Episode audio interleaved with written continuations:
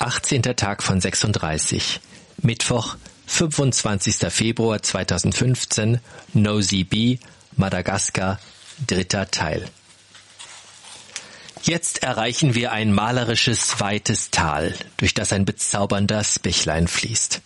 Die Auen sind übervoll bepflanzt mit Ilang-Ilang-Bäumen, deren Blüten einen betörenden Duft abgeben. Jeden Morgen gehen die Frauen an den auf circa drei Meter gestutzten Gehölzen vorbei und ernten die gelben Federblüten. 20 Prozent der Weltproduktion dieses Parfum-Grundstoffes kommt von Nosy Bee. Wenig später passieren wir das Schild Lemurenland und folgen einem gut ausgebauten Weg und überbrücken in einen botanischen Lehrpfad. Aloe, Orchideen, Flaschenwurzelbäume Euphorbien und Bambus wachsen hier und ich mache reiche Beute für einen Bildervortrag über die Flora Madagaskars.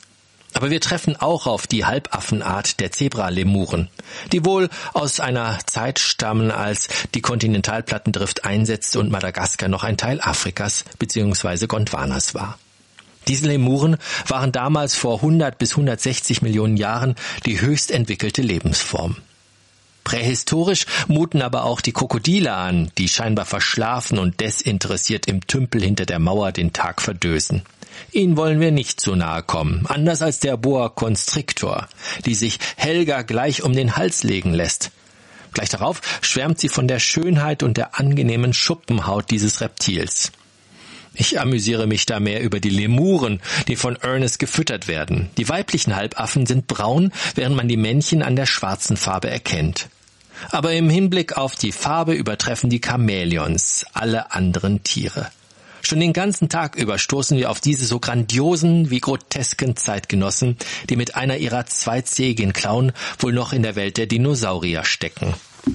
Auch wenn ich schon viel über diese faszinierenden Tiere gehört, gesehen und gelesen habe, bin ich doch begeistert, sie genau vor Augen zu haben, ja sogar auf dem Arm oder der Schulter zu spüren.